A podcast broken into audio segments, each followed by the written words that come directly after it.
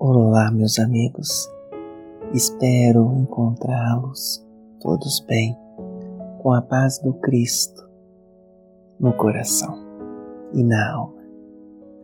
Hoje continuaremos o capítulo Mecanismos Conflitivos do livro Amor Imbatível ao Amor, da Joana de Ângeles, onde abordaremos as feridas e as cicatrizes da infância. Todos nós vemos nas crianças uma grande felicidade, uma grande entrega em todas as suas ações. É como se a felicidade estivesse resumida nas brincadeiras, naqueles divertimentos, na imaginação criadora e que transporta as crianças e muitas vezes nós mesmos àquela situação imaginária, como se fossem verdades. E então conseguimos experienciar sensações, sentimentos e emoções como se fossem reais. Estes divertimentos são legítimos para as crianças e só mais tarde, quando nos tornamos adultos, é que verificamos quão maravilhoso é o período infantil. O quanto que a felicidade é resumida em coisas mais simples e não na complexidade da vida humana de um adulto. E é justamente neste período evolutivo aqui na Terra da infância é que nós conseguimos fixar profundamente os acontecimentos. E essa fixação destes acontecimentos não ocorre somente após o nascimento da criança, do bebê, mas também na vida intrauterina. Já se sabe, diante da psicologia, que o período ali da gestação também influi diretamente no processo de aprendizagem daquela criança e daquele futuro adulto. Então, todos os acontecimentos em torno do bebê, desde a gestação e durante o período infantil, vai exercer profundamente uma influência na vida adulta na vida do jovem, na vida de uma idade mais senil, e vai contribuir, portanto, para a formação de uma personalidade. Se as experiências no período intrauterino e no período da infância forem perturbadoras, vão gerar muitas feridas em nós que vão refletir na qualidade de nossas vidas, conosco mesmos e com aqueles que convivem conosco. Muitas vezes a rejeição dos pais para aquele bebê que está sendo gerado na barriga da mãe pode gerar naquela criança, a depender aí de qual é o estado evolutivo daquele espírito, uma grande rejeição de si mesmo ou sentimentos de revolta, de animosidade, de vingança para com aquela família que não lhe deseja. No entanto, o contrário também é verdadeiro. Se a família deseja aquela criança, aquele espírito que lhe chega, para inclusive auxiliá-lo no processo de transformação moral. Permite toda uma vibração, uma energia em torno a facilitar o processo de aceitação de si mesmo, de transformação, de aceitar o desafio da encarnação de uma forma mais tranquila, de uma forma mais bela. A Joana nos coloca que a bênção de um filho constitui uma significativa conquista do ser humano, que se deve utilizar do ensejo para crescer e desenvolver os sentimentos superiores da abnegação e do amor.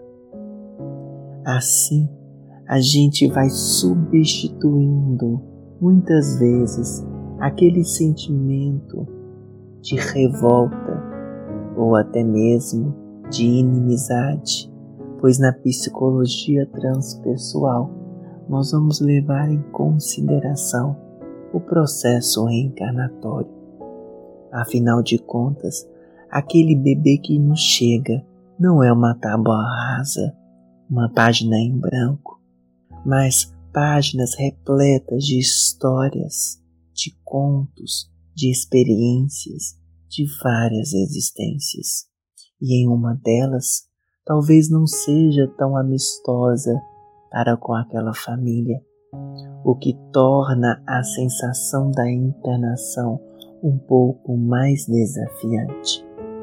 Os pais, portanto, tendo conhecimento de onde estamos, para onde vamos, porque nós encarnamos, têm o dever de envolver aquele espírito no amor, no acolhimento, mesmo que as vibrações daquele espírito possa até mesmo provocar naquela mãe reações no corpo físico.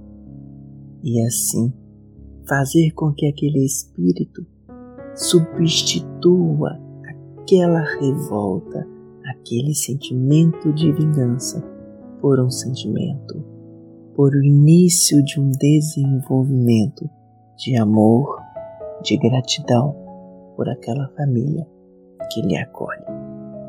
Se não tratamos o período infantil, desde o período da gestação, com seriedade, levando a criança a ambientes impróprios para um desenvolvimento sadio de suas emoções, de sua autonomia moral, espiritual e com responsabilidade. Nós vamos provocar feridas naquela criatura e que vão ser acionadas por algum gatilho emocional de alguma situação que lhe surgiu durante a sua existência e que vão impelir aquela criatura a atitudes exóticas, a comportamentos instáveis, muitas vezes fugindo de si mesmo, dessa ferida que incomoda e que dói para o fumo, para as drogas, para o álcool, para as diversões violentas, tentando extravasar esse ressentimento acumulado que muitas vezes nem sabe de onde surgiu, mergulhando outras vezes em medicações para fugir, anestesiar aquela dor, indo para condutas de prazeres fugazes, mas que não preenchem, que não acalmam, que não fazem nós compreendermos todo o mecanismo em torno desta ferida. E nós precisamos, ao identificar estas feridas, tratá-las e tratá-las de forma profunda, de tal forma a erradicá-las do nosso inconsciente. A Joana nos coloca que qualquer ferida emocional cicatrizada pode reabrir-se de um para outro momento, porque a origem, a causa daquela ferida não foi trabalhada, não foi erradicada. Então, os tecidos psicológicos em torno daquela ferida ainda estão muito frágeis e podem romper-se ah, com facilidade a depender em determinadas situações que estamos vivenciando. Então precisamos, em alguns casos específicos, inclusive de terapia especializada, a nos fazer compreender a causa de comportamentos anômalos, a nossa essência divina e assim perdoar a nós mesmos e perdoar aqueles que fizeram de tudo diante daquilo que sabiam, diante do estágio evolutivo que se encontravam, foi o máximo que poderiam doar. E esse processo de perdão verdadeiro vai possibilitar a erradicação, vai possibilitar a cura real daquela ferida que, independente de situações similares a ocorrerem, que antes nos levava a acionar a dor desta ferida e a comportamentos anômalos, não mais vai existir. Então, toda vez, portanto, que alguém sinta incompletude, insegurança, seja visitado pelos sentimentos inquietadores da insegurança, do medo, da raiva e da inveja injustificáveis.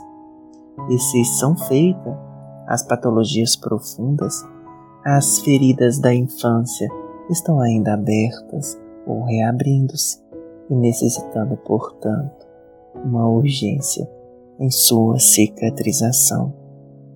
Muito ouvimos falar dessas crianças feridas que muitas vezes, apesar de adultos e senis, temos comportamentos pueris, comportamentos infantis por não termos ainda conseguido trabalhar de forma profunda a nossa psique, ainda no estágio infantil, com feridas abertas, necessitando do nosso olhar mais carinhoso, do nosso acolhimento afetivo, para trabalharmos, perdoarmos-nos e perdoarmos os outros, e assim evoluirmos saudavelmente, seja na emoção, seja no espiritual.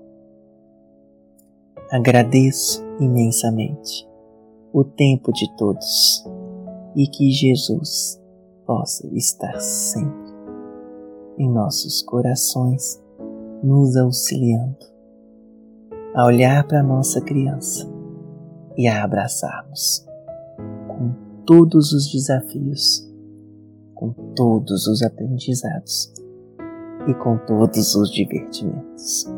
Muita paz muita paz.